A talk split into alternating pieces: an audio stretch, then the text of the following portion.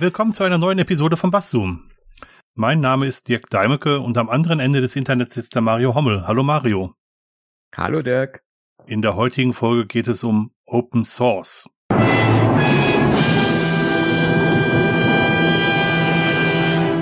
Hm. Selbstverständlich hat die Wikipedia was dazu zu sagen. Natürlich. Als Open Source, aus Englisch Open Source, wörtlich offene Quelle, wird, wird Software bezeichnet, deren Quelltext öffentlich und von Dritten eingesehen, geändert und genutzt werden kann. Open Source Software kann meistens kostenlos genutzt werden. Software kann sowohl von Einzelpersonen aus altruistischen Motiven zu äh, Open Source Software gemacht werden, wie auch von Organisationen oder Unternehmen, um Entwicklungskosten zu teilen oder Marktanteile zu gewinnen. Befähigte Endbenutzer können die Software nach eigenen Bedürfnissen anpassen und eventuell als Abspaltung veröffentlichen, sowie mit Pull-Requests Verbesserungen beitragen. Das war die Kurzzusammenfassung der Wikipedia. Der Duden, mhm. der Duden hat heute ein, äh, ein Cloud-Problem, glaube ich. Den kann man heute nicht so gut durchsuchen. Deswegen kann ich dazu nichts beitragen. Okay. ja, Open Source. Wir, wir als alte Linux-Benutzer ja. ne, sind ja quasi ja, schon, schon ewig Open Source Nutzer. Genau, wir sind alt und Linux Benutzer. alt und Linux Benutzer. Alte Linux Benutzer. genau. Ja, es gibt so einen Riesenstreit immer noch zwischen zwei verschiedenen Lizenzmodellen, ähm, Open Source Lizenzen und, und freie Software Lizenzen und ähm, ja, aber auch nach Kriterien der Open Source Software ist Linux Open Source Software. Mhm einfach vom technischen her ist es ja so, dass äh, wenn man jetzt von Open Source spricht, also quelloffen, ist halt, dass man den Programmcode irgendwo öffentlich einsehen kann schon mal. Ne? Mhm. Während man von anderen Programmen, die man irgendwo kauft, sei es, äh, weiß ich nicht, ob äh, Microsoft Office ist, glaube ich, nicht Open Source oder auch Betriebssysteme wie äh, wie Microsoft Windows äh, halt kein, nicht offene Quellen haben. Ne? Dass ich halt einfach da, äh, wenn ich ein, ein, Programm kaufe, ist es kompiliert. Das heißt, es ist schon mal von irgendeiner Software quasi durchgerechnet worden, in Maschinensprache übersetzt worden, mhm. so dass es quasi der das Programm selber ich sag mal jetzt bei Windows wäre das so eine Exe-Datei, ähm, nicht mehr les nicht mehr menschenlesbar ist. Ne? Und man kann im Prinzip aus dieser aus dieser ja, aus dieser generierten Exe-Datei, aus dieser Maschinencode-Exe-Datei kann man auch nicht mehr einfach sagen, ich hätte gerne daraus mal den Quellcode. Mhm. Ne? Das heißt, ich habe keine Möglichkeit zu sehen, wie das Programm die einzelnen Teile die, oder was es macht, ähm, wie das der Entwickler geschrieben hat. Ne, das heißt, ich habe, habe auch keine Kontrolle, ob das Programm nicht noch irgendwas anderes im Hintergrund macht, was es vielleicht gar nicht soll. Ne? Weil ich sag mal, es kann ja natürlich mir irgendwas Schönes anzeigen und im Hintergrund könnte ja jemand auf die Idee kommen, äh, zum Beispiel in, äh, in einem Virenscanner so einen Crypto-Miner einzubauen. Ja, Ähnlichkeiten mit rein äh, wären rein zufällig. Ja. ja, und im Gegensatz dazu ist halt Open Source äh, wirklich so, dass man halt einfach die, den Quelltext in der Programmiersprache, in der es geschrieben ist, ja, lesen, im, im, im Klartext lesen kann. Genau, aber meistens werden die halt auch binär ausgeliefert. Also die, es gibt kaum Leute, die das selber übersetzen, aber man könnte sich halt mit dem Quelltext den Programmcode selber in ein ausführbares Programm übersetzen. Und wir vertrauen einfach darauf, dass die Leute, die, die das paketieren, die aus diesem, aus diesem Quellcode äh, binäre ausführbare Dateien machen, dass die das halt nicht verändern auf dem Weg dahin. Mhm. Das ist so, der, der dieser in Anführungsstrichen Vertrauensperimeter verschiebt sich von dem Softwareanbieter hin zum Softwarepaketierer. Ja. Und das ähm, aber das führt jetzt schon einen Schritt zu weit. Bei Debian ist es so, dass die viel mit reproducible Builds machen, dass sie halt genau sagen können, wenn du diesen Quelltext hast und diesen auf diese und jene Art und Weise übersetzt, dann kommt das Binärpaket dabei raus. Hier hast du die Prüfsumme, du kannst es selber nachkontrollieren, dass das die Basis für das ausführbare Programm ist. Ja, genau. Das hat man ja heutzutage, ist das ja mit, mit, äh, mit äh, diesen Hash-Techniken relativ einfach möglich einen eindeutigen Hashwert äh, für jede Datei zu erzeugen und sobald sich ein Bit auch nur ändert in der Datei, äh, würde der Hashwert nicht mehr passen mhm. und ich würde sehen, ah nee, das ist, äh, da hat irgendjemand dazwischen was geändert, zwischen dem Quellcode mhm. und dem kompilierten Code. Mhm. Fakt ist allerdings, auch wenn man die theoretische Möglichkeit hat, den Quelltext zu untersuchen, machen das dennoch sehr, sehr wenige Leute. Es kann ja auch ich sag mal, die wenigsten Leute können es ja. Mhm. Ne? Ich sag mal, äh, vielleicht, äh, äh ich sag mal, denkt man, oder ich sag mal, vielleicht ist jeder, ähm, der so ein bisschen computeraffin, nerdig veranlagt ist, äh, kann vielleicht auch so ein bisschen programmieren, kann vielleicht Skripte schreiben und äh, hat auch schon mal die die ein oder andere den ein oder anderen Quellcode selbst geschrieben oder auch mal gesehen oder mhm. und verstanden. Aber ich sag mal, so ein richtiger eingefleischter Programmierer, der, der kann natürlich auch, natürlich auch noch andere Dinge. Und ähm, ich sag mal, je größer das Programm wird, umso komplexer wird natürlich auch der Programmcode. Und irgendwann ist dann das Level erreicht, wo ich sage, ja, so als, ähm, sage ich mal, Gelegenheitsprogrammierer kann ich äh, den nicht mehr verstehen. Mhm. Denke ich. Ne? Das ist so. Und häufig ist es auch so, dass die Leute, die auch gut programmieren, können sich darauf verlassen, dass es andere Leute gibt, die das schon überprüft haben. Mhm. Dann, dann entstehen so Sicherheitslücken, die dann in der Presse hochgejubelt werden. Wenn nämlich jeder sich auf den anderen verlassen hat und keiner mal nachgeprüft hat. Ja, ja. Ja, und ich glaube, es gibt halt auch einfach Sicherheitslücken, die, die lange in so einem Code schlummern, weil sie halt, auch wenn jemand fünfmal drüber guckt oder wenn es hundert Leute drüber gucken, vielleicht genau diesen Programmteil keiner so genau angeschaut hat. Mhm. Ähm, oder es halt auch nicht so einfach zu sehen war. Ne? Ja, genau. Das ist halt, der ist halt der Punkt mit dem Vertrauen. Äh, das ist so das eine. Das andere ist, dass äh, Open Source nicht nur heißt, dass der Quelltext äh, frei verfügbar ist, sondern dass Open Source eben auch heißt, dass man mit dem, äh, mit dem Quelltext was machen kann. Mhm.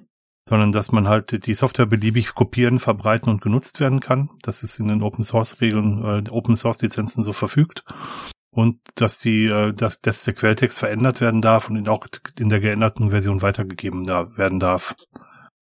Und wenn man diese Regeln im Hinterkopf hat und nicht nur das, äh, dem, dem Wortesinn nach den Quelltext freigibt, ähm, dann ähneln sich freie Software und Open Source Software sehr. Mhm. Und weil die Regeln sind nahezu die gleichen. Ja. Kennst du ein Szenario oder kannst du dir vorstellen, dass jemand sagt, ich veröffentliche meinen Programmcode, weil ich möchte, dass, äh, dass ein Vertrauen aufbauen, mhm. ähm, dass jeder reingucken kann, was das Programm macht. Mhm. Aber ich sage, es darf keiner, darf diesen Quellcode benutzen und weiter und ändern und weitergeben. Man darf ihn wirklich tatsächlich nur anschauen. Gibt's so, gibt's sowas oder äh, gibt's so ein Szenario, was, oder kennst du Beispiele aus der Praxis, wo das gemacht wird? Ich kann mir das bei Messengern sehr gut vorstellen, wo man halt als Client einen Client hat, der unter Open Source Software ist, den man halt verändern kann und auch äh, bearbeiten kann. Oder auch, wo man dann, äh, wo es Lizenzen gibt, die, die einem nicht erlauben, den Quelltext zu verändern.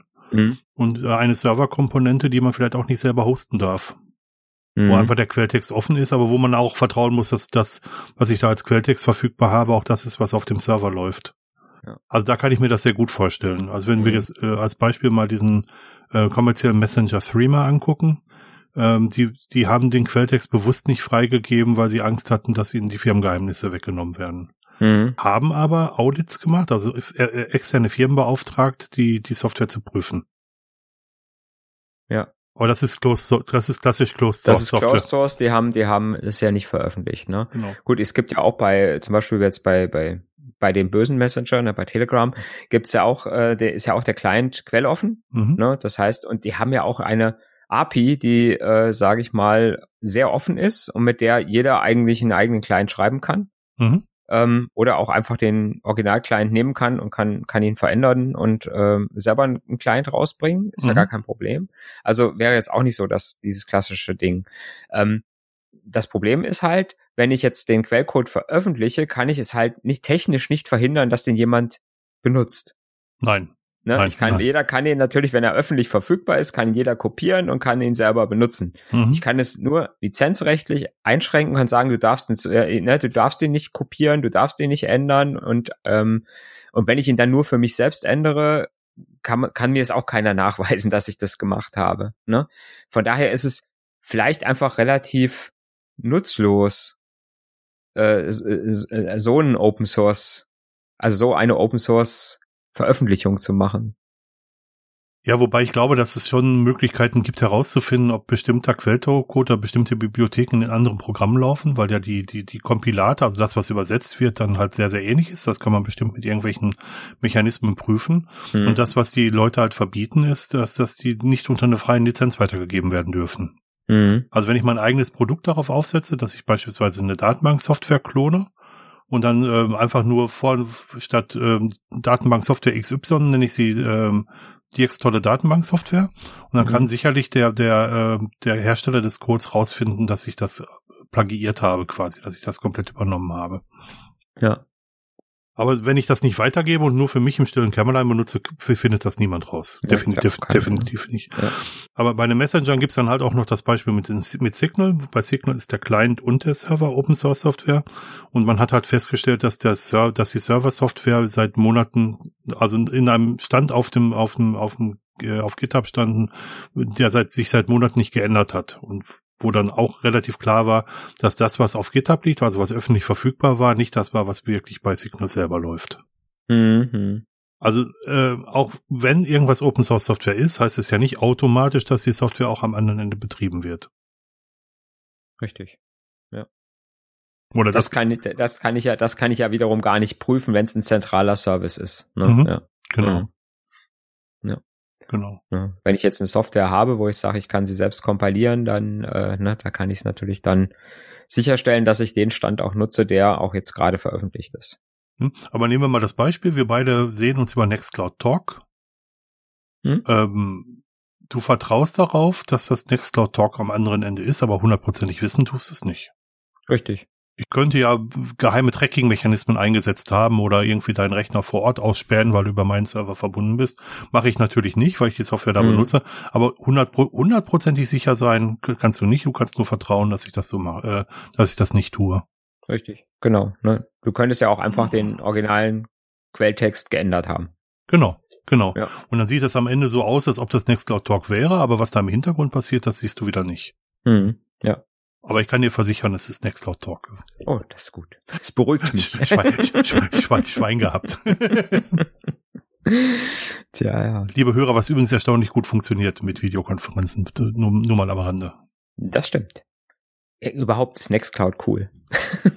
ja, ja, mittlerweile finde ich es ein bisschen viel. Also die können jetzt sehr, sehr viel und nicht so, nicht so richtig. Mm, ähm, ja. Ich habe auch schon einige Bugs gefunden, die nicht so, nicht so schick sind, aber ähm, in Summe finde ich schon toll. Also mm, ähm, ja wie bei Kompaktanlagen, ne? Also Kompaktanlagen können irgendwie alles. Mhm. Und wenn man die Einzelkomponenten vom ja. Spezialisten kauft, dann ist es meist besser. Ja. Ja, es ist halt, wie gesagt, so, ne? Man kann, man kann halt alles so selber für sich speichern und braucht eigentlich gar keine, gar keine Cloud von irgendeinem großen Menschen. Genau. Nicht Menschen, Unternehmen. genau. Ja, wobei ich natürlich einen virtuellen Server gemietet habe und äh, auf dem virtuellen Server läuft dann die Software und wenn man es ganz genau nimmt, könnte der Hersteller, des, äh, der Anbieter des virtuellen Servers schon auf, den, äh, auf die Festplatten gucken. Mhm. Ja.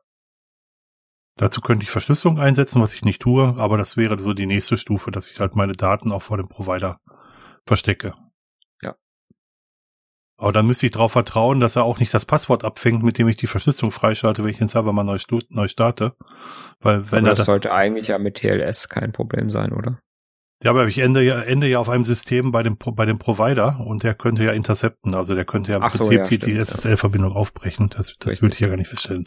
Ja. Also man das ist jetzt sehr technisch, liebe Hörer, aber man, man verschiebt einfach das Vertrauen. Also ähm, es ist nicht so, nur weil etwas, das will ich damit, wollte ich damit sagen, dass nur weil etwas Open Source Software ist, heißt es nicht automatisch, dass es sicher ist. Aber wir können hundertprozentig sagen, wenn etwas Closed Software ist, haben wir gar keine Kontrolle darüber, was, was ja. am Ende passiert. Das ist richtig, ja. Genau. Also eine notwendige und keine hinreichende Bedingung. Mhm. Genau. Ja.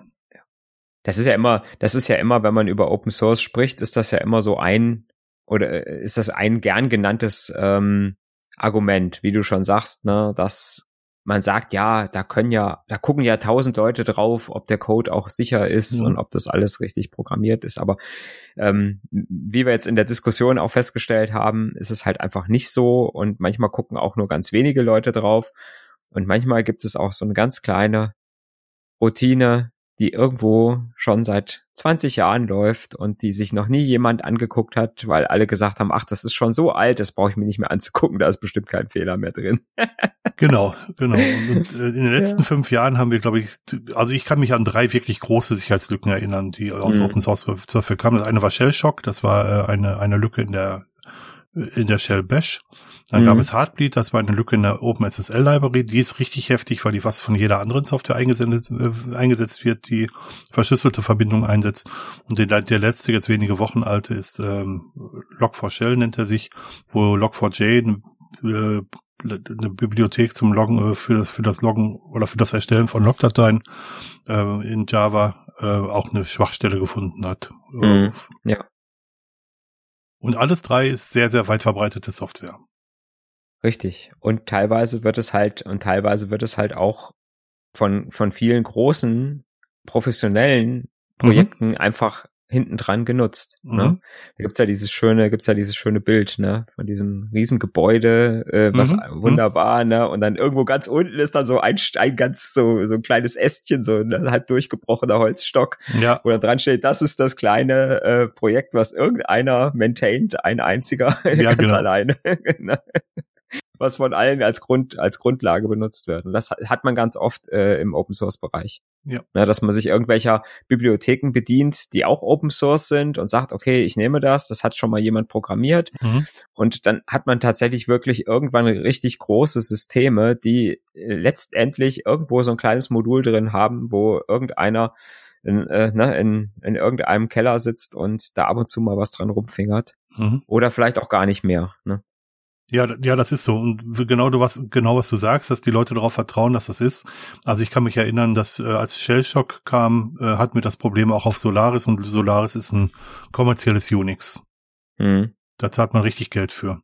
Ja. Und das gleiche Problem gab es dann auf anderen kommerziellen Unixen auch. Und auch auf macOS, weil die nämlich auch die Bash als Shell benutzt haben zu dem Zeitpunkt noch. Also sprich, ähm, man darf sich einfach nicht darauf verlassen, man müsste halt ein Team haben, so ein Infrastrukturteam haben, was, was Open Source Software prüft und das hat die Linux Foundation dann auch ins Leben gerufen für vitale, vitale Infrastrukturprojekte, die da halt auch geprüft werden.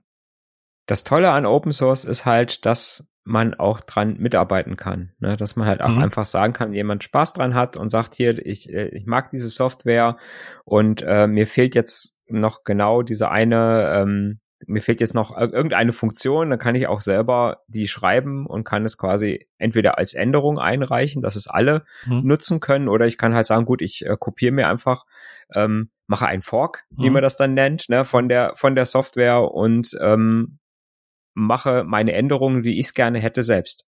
Ja. Das geht, das geht halt auch, ne? Ähm, das ist auch wieder so ein, so ein Argument, ne, was man, ich weiß nicht, ob das immer noch so ist, aber was man sehr oft hört, äh, ne, wenn irgendeiner sagt, ich hätte gern diese und diese Funktion noch in, in der Software, dass dann so aus der Open Source Community dann manchmal kommt, so, ja, dann schreibst du dir doch selbst. Ja, das gibt's bestimmt wenn du es haben willst, ne? Das ist auch so ein bisschen, manchmal kommt immer so, manchmal so ein bisschen, ja, hochnäsig rüber. Ja. Ähm, von den Leuten. Wobei meine Frau die Erfahrung mit LibreOffice gemacht hat, die hatte mal ein Feature gebraucht. Die ist keine mhm. Technikerin, die hat ein ähm, Feature-Request aufgemacht und in der nächsten Version war es tatsächlich drin. Mhm. Hat, hat wohl anscheinend einen Nerv getroffen oder es haben genug Leute dieses Feature nachgefragt, sodass es dann hinterher ähm, einge, eingebaut war. Mhm. Aber das kann auch bei Closed Source Software so laufen. Das, äh, das, das, das will ich nicht bestreiten. Ich kenne nur, ja. kein, ich kenn nur keine guten Beispiele dafür. Mhm. Ja. Ja, bei Closed Source äh, kann man dann auch natürlich auch sagen, wenn ich ein Großkunde bin, der sehr viele Lizenzen gekauft hat, dann, äh, ne, mhm. dann möchte ich dieses Feature. Es gibt übrigens auch solche Sachen, gibt es auch bei, äh, gibt es auch bei Open Source Software. Ähm, zum Beispiel bei dem äh, Ticketsystem Zammert mhm. kann man Features quasi, kann man Pate für Features werden sozusagen. Ah, okay. Da kann man also quasi Geld äh, einwerfen und kann sagen, mhm. hier, ich möchte gerne dieses Feature haben und dafür bezahle ich.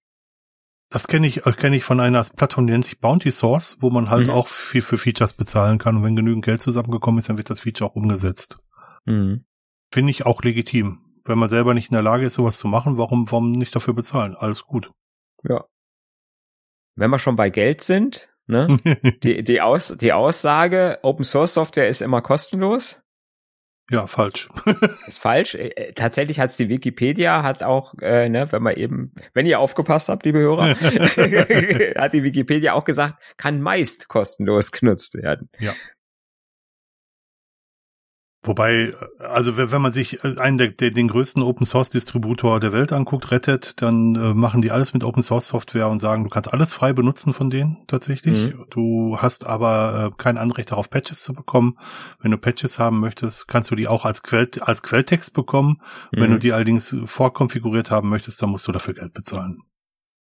Und äh, rettet, ähm, rettet Vertriebsbeauftragte reiten sehr darauf rum, dass man keine Lizenzkosten zahlt. Man lizenziert mhm. das Produkt nicht, ja. sondern man subskribiert es. Also man, man, ähm, ja, man zahlt für die, äh, für, für die, für die, für die Updates und Features, die da reinfließen. Mhm. Das ist ja fast so, als wenn ich Microsoft Office mieten würde. Ja, komischer, komischer Gedanke, das wird man komischer ja nie, Gedanke. das wird man ja nie tun. als wenn ich da irgendwie so einen Jahresbeitrag bezahlen müsste. Das ist ja völlig was völlig so Neues. 365 Tage. Das, ist ja völlig, das wäre was völlig, völlig, völlig Neues, was ähm, ich abwegig. Total abwegig. Ja, aber die, die Firmen haben uns auch alle mitbekommen, dass wenn man ein Produkt kauft, man zahlt, bekommt man nur einmal das Geld. Die Leute sind sehr faul mit dem Updaten und viele Fehler mhm. passieren in alten Versionen. Und wenn man halt ähm, eine Miete zahlt oder einen jährlichen Beitrag oder einen monatlichen Beitrag zahlt, dann ist zum einen sehr viel Wahrscheinlichkeit, dass aktualisiert wird, weil man, weil das dann der Provider selbst in der Hand hat und zum anderen hat man auch eine dauerhafte Einnahme. Mhm, ja. Ja, es gibt tatsächlich verschiedene Modelle, mit denen man tatsächlich ähm, ja auch mit Open Source Software Geld verdienen kann, mhm. ne, die sich mittlerweile eigentlich etabliert haben. Ja. Ähm, zum Beispiel äh, ein ganz prominentes Beispiel wäre zum Beispiel, haben wir eben schon mal drüber gesprochen, über Nextcloud, mhm. die einfach sagen, unser, unsere Software ist komplett Open Source, kostenlos, kann jeder benutzen. Mhm. Äh, ne, die ist auch nicht irgendwie äh, abgespeckt oder so, sondern das ist der volle, volle Funktionsumfang und wir verkaufen eigentlich nur den Support. Ne? Also mhm. die, die, die Firma Nextcloud entwickelt und verdient ihr Geld damit, dass sie die Nextcloud für, für andere betreibt für, für Firmen oder auch für kleine Kunden, äh, ne? oder halt auch sagt hier ein Kunde, der das bei sich selbst installiert hat, den unterstützen die mhm. äh, ne? mit vielleicht Leuten, die selbst mit drauf gucken und bei der Administration unterstützen und mhm. ne? also das, das ist so ein, ein Modell, was sehr, sehr beliebt ist, ne? mhm. ne? dass man einfach sagt, ich, äh, ich äh, verkaufe den Support für mein Open Source Produkt. Ne? Und habe dann im Prinzip auch ein Alleinstellungsmerkmal, dass ich sage, okay, natürlich könnte jetzt jemand Nextcloud nehmen, könnte ein Fork machen, könnte ein eigenes Nextcloud schreiben, mhm. aber die ähm, im Prinzip der der der Besitzer von Nextcloud hat, hat das ja gemacht. Der hat ja quasi sein eigenes Projekt geforkt. Mhm. Der kommt ja von OwnCloud ne, und hat dann gesagt, es gefällt mir nicht mehr und äh, ich mache jetzt was Neues mit Nextcloud. Mhm. Könnte natürlich jeder auch noch mal machen. Ja. Ne? Und es kann auch jeder äh, Nextclouds für andere hosten und auch als, als, als Dienst anbieten. Das ist auch, das ist auch erlaubt. Genau, ja. Kann auch Geld damit verdienen, mhm. ne? Ohne Probleme. Genau. Was, was die Firma Nextcloud einfach auch macht, ist, dass die Features für, also neue Fähig äh, Fähigkeiten oder neue Funktionen für ähm, Anwender äh, umsetzt, die, die bezahlen, wo sie sich mhm. einfach die neuen Features bezahlen lassen. mit, ja. der, mit der Vorauflage, dass die neuen Features, die entwickelt werden, der Community irgendwann auch zur Verfügung stehen. Mhm. Und das ist eigentlich das Beste aus beiden Welten. Also du kannst als als ähm, als äh, Firmenkunde kannst du sagen, ich brauche noch die Fähigkeit A, B, C und D. Und ähm, du, du lässt es dann in deinem Auftrag entwickeln, zahlst dafür Geld und wenn wenn das Geld, äh, wenn das Feature entwickelt wurde, dann steht es der Allgemeinheit zur Verfügung. Ja. Da haben alle gewonnen. Mhm. Ja. Finde ich, finde ich sehr nachhaltig, das Thema. Also Nachhaltigkeit, stimmt, ja. na, Nachhaltigkeit ist, äh, ich habe mir gerade selber das Stichwort gegeben. Mhm. Nachhaltigkeit ist natürlich auch ein großes Thema bei Open Source Software. Mhm. Also wenn man sieht, dass das ähm, Softwarehersteller auch mal Konkurs gehen können und wenn das wirklich so äh, nicht Open Source Software ist, also Closed Source Software, dann steht man mit einem Binärmüll zu Hause und wenn man dann noch äh, Anpassungen an aktuelle Jahre braucht, Mehrwertsteuersatz ändern, was auch immer, wenn es eine Business Software ist, dann steht man auf verlorenem Posten und bei äh, Open Source Software kann man es zur Not dann auch noch selber ändern oder ändern lassen. Man kann mhm. auch, man kann ja auch jemanden beauftragen, der das ändert. Richtig, ja. Also diese, diese, ähm, diese Aussage von, von, von, von reinen Kapitalisten zu sagen, dass das alles kommunistische Ideale wären und dass man damit kein Geld verdienen kann, das ist einfach falsch. Ja, Ja, anderes Modell, was man auch öfter mal sieht, ist, dass es äh, von Software so, so, eine sogenannte Community Edition gibt mhm. mit Grundfunktionen, mhm. ne, die dann Open Source ist, die man sich auch runterladen kann und selber betreiben kann. Und dass es dann halt äh, in einem dann nochmal eine, eine Pro-Version und eine Enterprise-Version gibt, mhm. die dann nochmal extra Features haben, die aber nie, niemals in die Community-Edition kommen, sondern die nur in diesen Pro- oder äh, Enterprise-Editionen dann drin sind und die kosten dann meistens ähm, einen monatlichen pro, pro Benutzer Lizenzkosten oder irgend sowas, so eine Subscription halt. Ne? Das sieht man auch relativ häufig bei, ähm, bei so Firmen, mhm. die, die Open, mit Open Source Geld verdienen. Mhm. Und ähm, meistens ist es tatsächlich so, dass so der, ich sag mal so, der, der kleine Privatbenutzer oder auch eine kleine Firma immer mit den Community Editions eigentlich klarkommt. Ja. Ne? Und die dann sagen, okay, äh, die, ne, die ganzen kleinen Kunden, die benutzen halt die Community Edition und äh, vielleicht ist da auch mal ein Entwickler dabei, der vielleicht sogar mal Features mit, äh, mit einstreut. Mhm. Aber ich sag mal, das Geld kommt von Großkunden, die halt sagen, nein, ich brauche auch noch diese, diese speziellen Features plus mhm. 24 Stunden, äh, sieben Tage die Woche Support und so weiter und so fort. Nur das hat man auch mal ganz, hat man auch äh, häufig mal als Finanzierungsmodell. Genau, man spricht da von Open Core, wo halt der, Kier, der Kern frei ist und die, das Ganze drumherum dann halt Geld kostet, genau. Mhm. Oder ja. Freemium gibt's auch noch als, als Begriff, wo dann halt gesagt wird, dass, dass die Kernfunktionalität frei ist und die weitergehenden Funktionen halt Geld kosten. Mhm. Ja, genau. Ja, und dann gibt's noch, dann gibt's noch die Möglichkeit, dass man mit Arbeits, Kraft noch, sage ich mal, für Open Source bezahlt. Das hat man auch manchmal, ne, dass man sagt, es gibt irgendwelchen, irgendwelche Open Source Software, die von großen Firmen genutzt werden, mhm. die dann sagen, die ist für uns so wichtig, dass wir von unseren Entwicklern mhm. einen gewissen Teil dafür bezahlen, dass sie für diese Open Source Software entwickeln. Ja, das gibt's auch. Ne? Mhm. Dass man quasi hauptamtliche Entwickler hat für, für Open Source Software. Ja, also die, die, die, die Software selber kommt wieder der Allgemeinheit zugute, mhm. aber bezahlt, also Leben, den Lebensunterhalt des Entwicklers bezahlt eine Firma.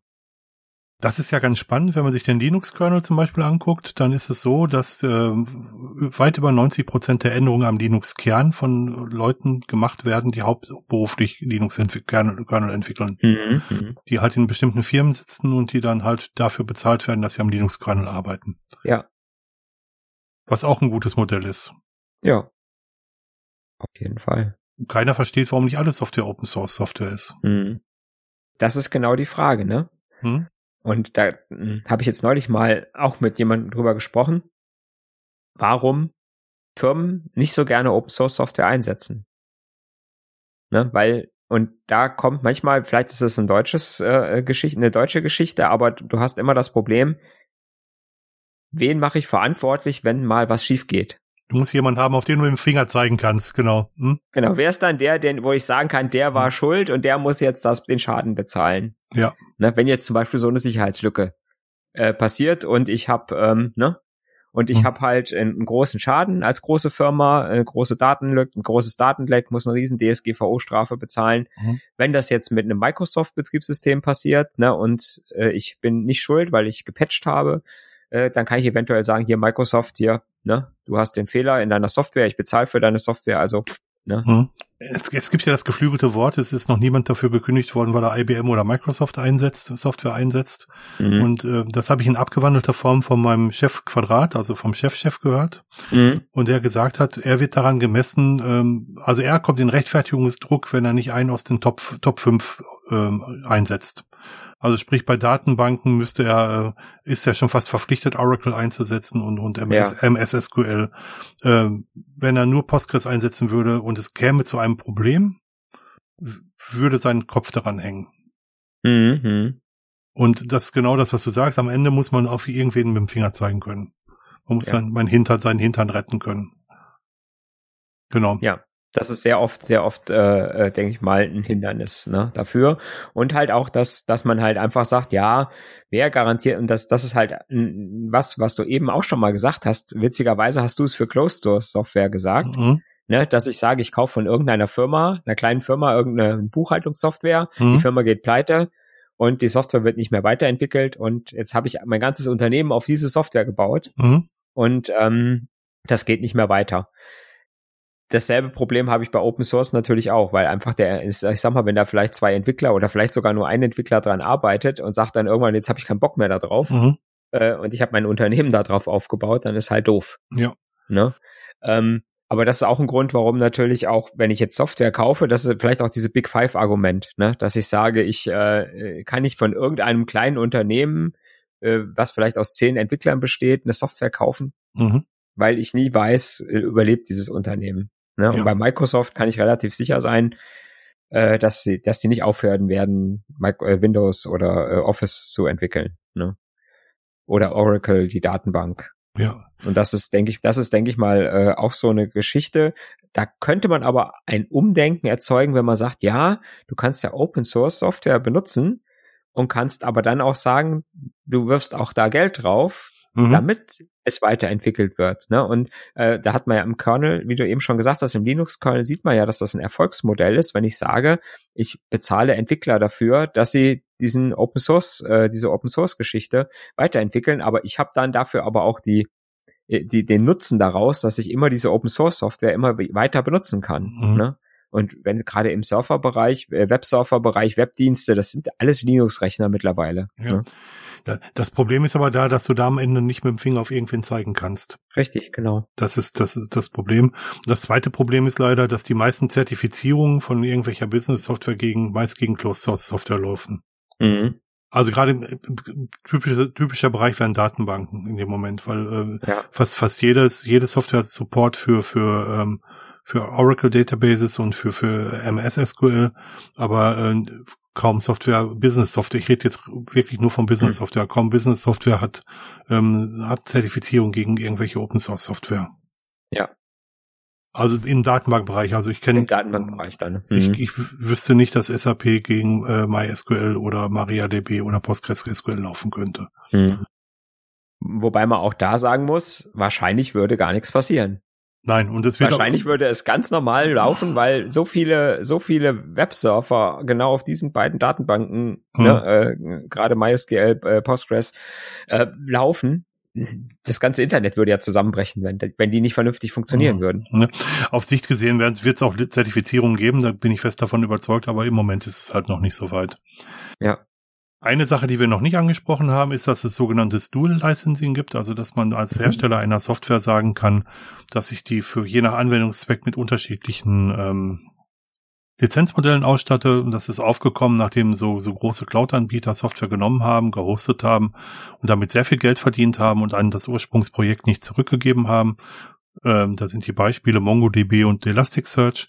Und da haben die, haben die Hersteller gesagt, wenn du unsere Software hostest, dann erwarten wir von dir, dass du auch was ans Projekt zurückgibst. Mhm. Das- Erwarten heißt aber, Ja, äh, erwarten, jemand verpflichten, Ja, oder? verpflichtend. mhm. Also es wird in der Lizenz dann vorgesehen, dass es halt ähm, irgendwie spezieller äh, Vereinbarungen braucht, halt je nach Lizenz, je nach Ja. Lizenzform. Hm.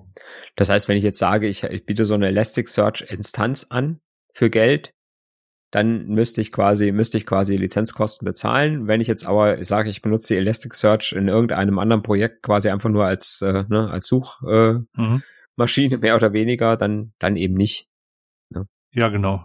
Das ist eben auch die Gefahr, dass also, dass, dass die Software genommen wird und man darf sie frei verwenden, man darf sie frei anbieten und dass sie dann, dass dann viel Geld damit verdient wird, ähm, die, die, die Software zu betreiben, aber dass das Ursprungsprojekt davon nichts mehr abbekommt. Mhm. Ja. Ja, das ist, das ist generell, finde ich, das schwierig. Das ist auch wieder, wenn du so in einer Firma arbeitest und hast jetzt so, setzt jetzt so eine Open Source Software ein, ne? Dann erwarten viele, denke ich mal, viele Führungskräfte oder die Management-Ebene sagt dann, ja, Open Source äh, ist ja kostenlos und ich muss ja da nichts Mhm. bezahlen.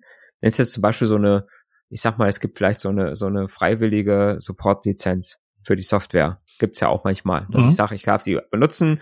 Ne, es wäre aber schön, wenn ihr so eine Support-Lizenz äh, zur Unterstützung des Projekts halt abschließen würdet. Mhm.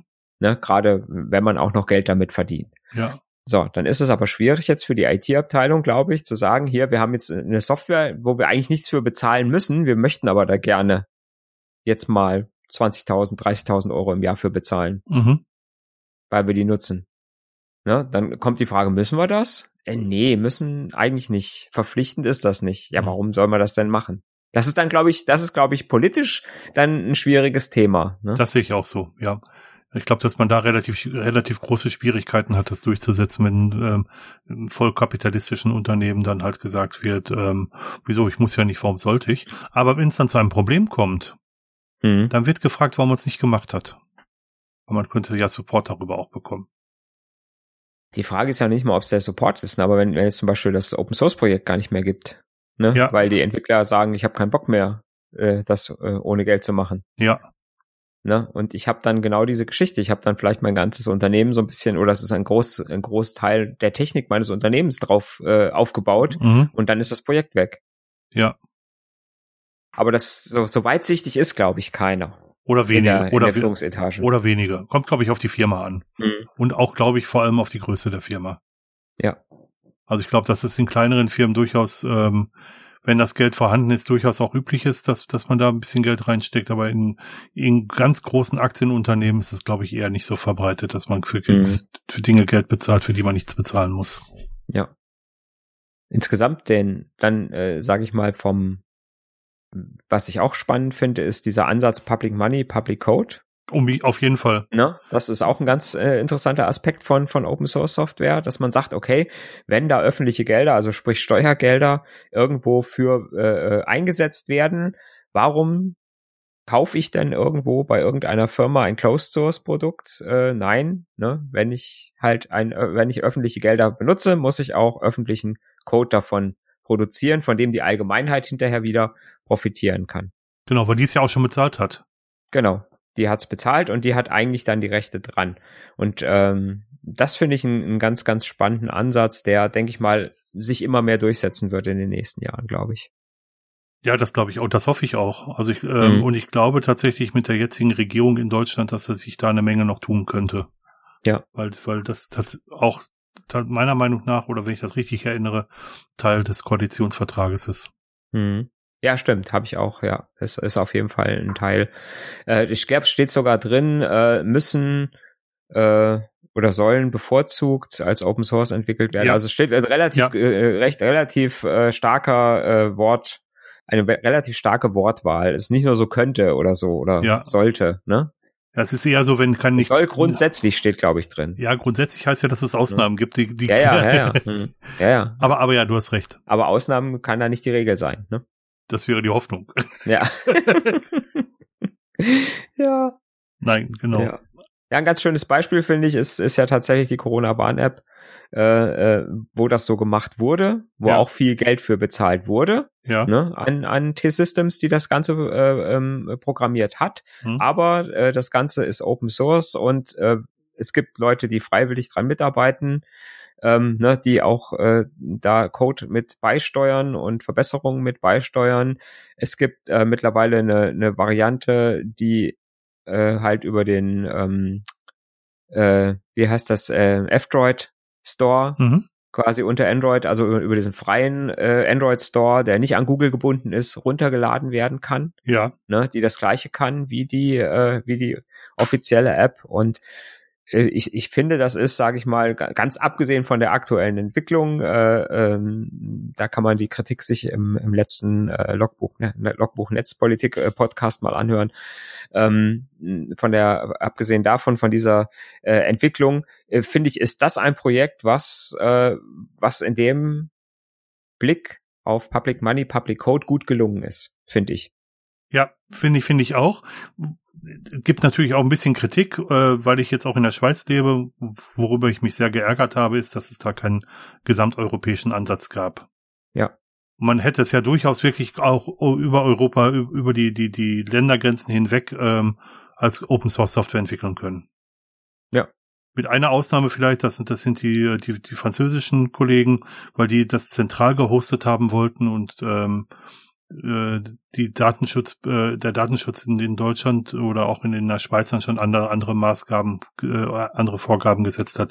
Aber so mhm. generell wäre das ein tolles Beispiel für, für europäische Zusammenarbeit geworden, wenn man es denn so umgesetzt hätte. Ja. Da könnte man ganz viel auf europäischer Ebene könnte man da ganz, ganz viel machen. Ne? Ja. Äh, gibt ja da auch Ansätze, auch mit der europäischen Cloud, die ist ein bisschen bisschen in die Hose gegangen, glaube ich, aber es gibt tatsächlich aber, aber, auch eine ja. europäische Open Source Lizenz, deren Namen ich schon wieder vergessen habe. Mhm, ja. Aber wie gesagt, da könnte man halt auch viele Kräfte bündeln, glaube ich, und könnte auch viel, viel Energie, äh, ähm, die man jetzt, sage ich mal, Großkonzernen äh, in, in Form von, von Geld gibt, könnte man da äh, in Know-how setzen und in, ja, einfach in, in großartige Softwareprojekte. ja, das wäre so cool, ne? Also ich, es, ja. es würde ja auch keinem wehtun. Richtig. Ja, also die, die, die, die Benachrichtigungsinfrastruktur muss man ja trotzdem noch aufbauen. Und die muss auch äh, wahrscheinlich, äh, darf die auch nicht zentral aufgebaut werden, sondern müsste dann auch länderspezifisch aufgebaut werden. Aber es würde ja Möglichkeiten geben. Also man könnte ja das tatsächlich vernünftig tun. Mhm, ja. Ja. Ja, würde ich auch sagen. Würde ich, äh, würde ich dir zustimmen wollen. Müssen wir noch was sagen zu Open Source? Ich habe das Gefühl, wir, uns werden ganz viele Dinge noch äh, einfallen, wenn wir uns verabschiedet haben. Könnte durchaus sein. Nein, aber im Moment hab, wüsste ich tatsächlich nicht. Äh, ja. Habe ich alles gesagt, was ich sagen wollte. Gut. Gut, da ist es. Dann bleibt uns, wie immer, aufzufordern, eure Meinung zu Open Source. Dinge, die wir vergessen haben die wir, die ihr ergänzen wollt, ja. die wir falsch gesagt haben. ja, genau. Schreibt uns am besten in den Kommentaren auf unserer Webseite oder in unseren Chats bei Matrix oder Telegram. Per Mail könnt ihr auch schreiben. Ja. Fax geht nicht. Fax geht nicht mehr.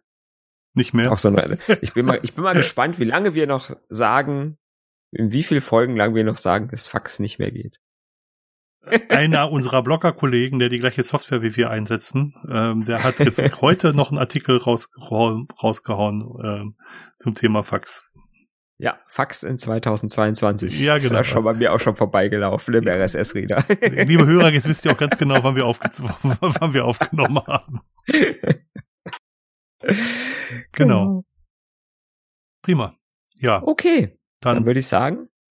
Dankeschön und bis zum nächsten Mal. Ja, bis in 14 Tagen. Tschüss. Tschüss.